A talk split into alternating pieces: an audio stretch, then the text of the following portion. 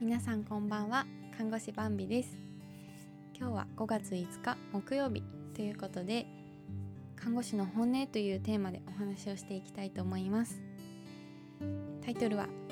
生きている人を葬儀場に運んでしまったというニュースを見てというタイトルになっています。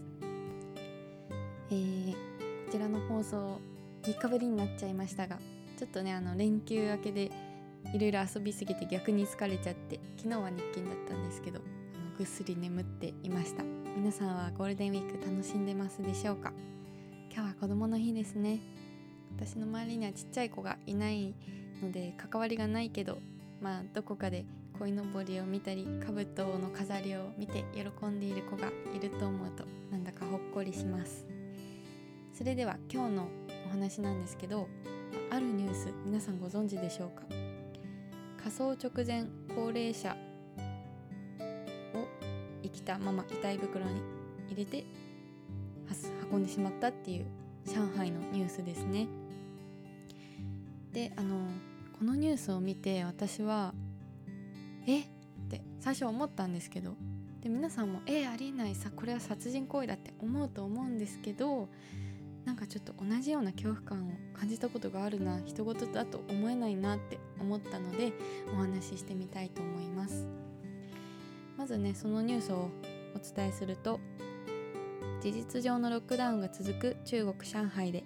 生きたまま遺体袋に入れられ搬送されて火葬されそうになった高齢者を救ったとして搬送スタッフに報奨金が支給されることが分かった。1日上海では福祉施設で遺体袋に入れられた高齢者が葬儀場への搬送直前に生きていることが分かり地元当局は担当の幹部ら5人の処分を発表した。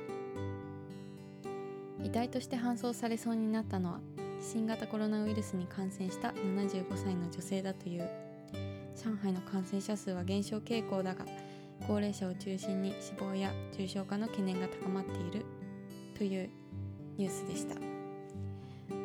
い。じゃあまずえそんな生きてるのになんで火葬場に搬送されちゃうの？って思うと思うんですけどこれね日本だけかちょっと他の国かもどうかは分かんないんですけど日本の病院でどのように死亡宣告が行われるか死の確認が行われるかっていうのをお話したいと思います。医師の死亡宣告は3つのことを確認しています。心臓の拍動と呼吸の停止をまず2つ確認します。聴診をして胸の音を聞いて呼吸の音がしないことと心臓の音がしないことを確認します。そして最後の1つが脳の機能の停止を確認します。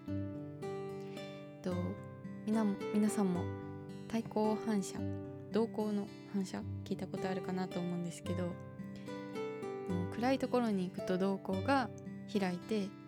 明るいところに行くと瞳孔が閉まるっていうのは脳の機能による反射なので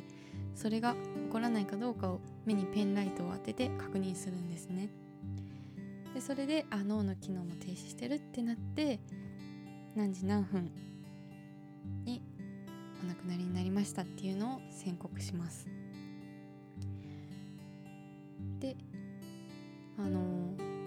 きっとね上海には違うルールがあるのか同じなのか分かんないんですけど、まあ、そういうのをもとに死亡を確認したと思うんです。じゃあなぜこんなことが起きたかと想像するとあのコロナの感染症患者さんであったことそして、まあ、ニュースの映像を見ると皆さん防護服を着て本人も遺体袋に入れられていたっていうのを見るとねやっぱ上海今も大変だっていうことなので本当にクラスターとか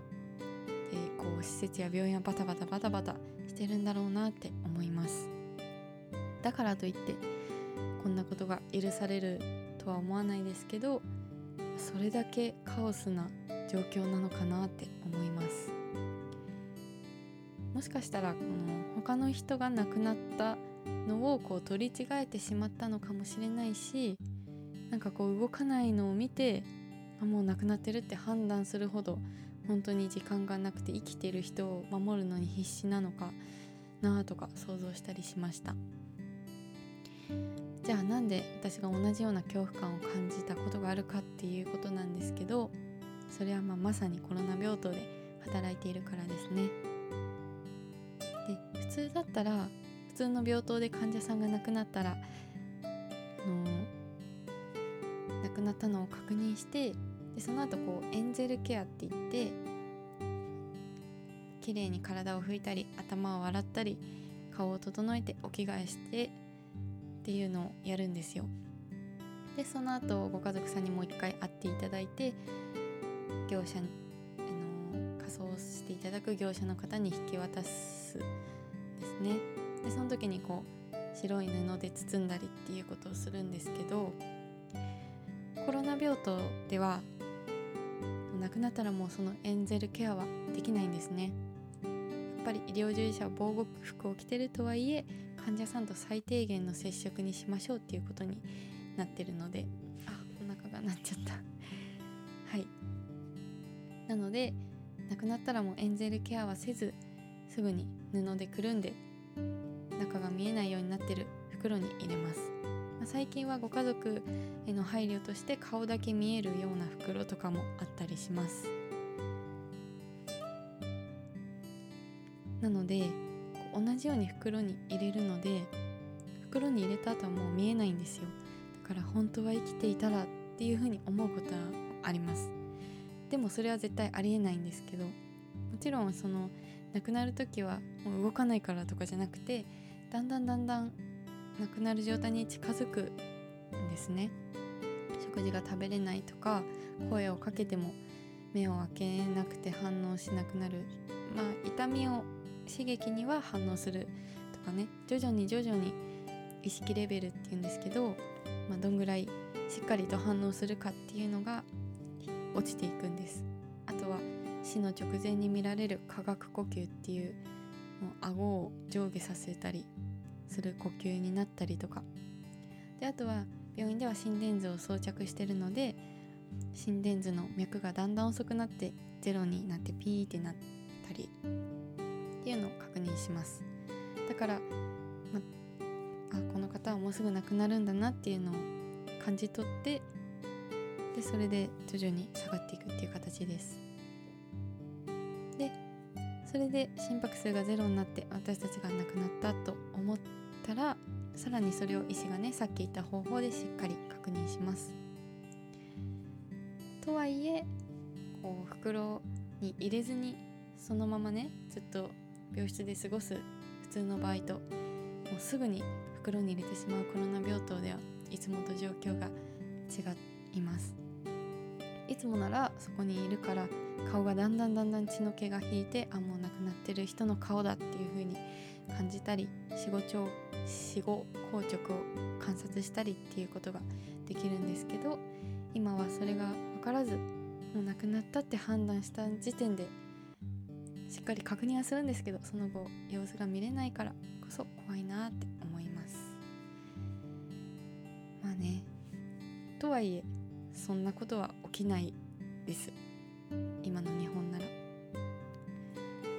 上海はそれだけ本当に大変な状況に追い込まれてるのかなと思っています。ねちょっと別の話なんですけどこの間病棟でどんなことがコロナ病棟ストレスとなるかっていうアンケートを取った時に回答の一つでその亡くなった方を袋に入れるのが殺人者になったような気持ちになるっていう意見があって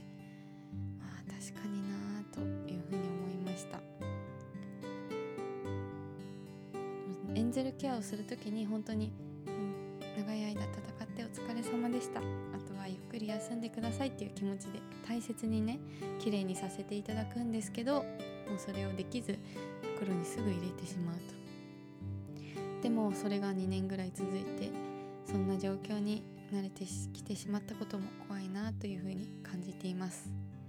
まあ、この話に結論はないんですけどこういう現状ですというお話でした。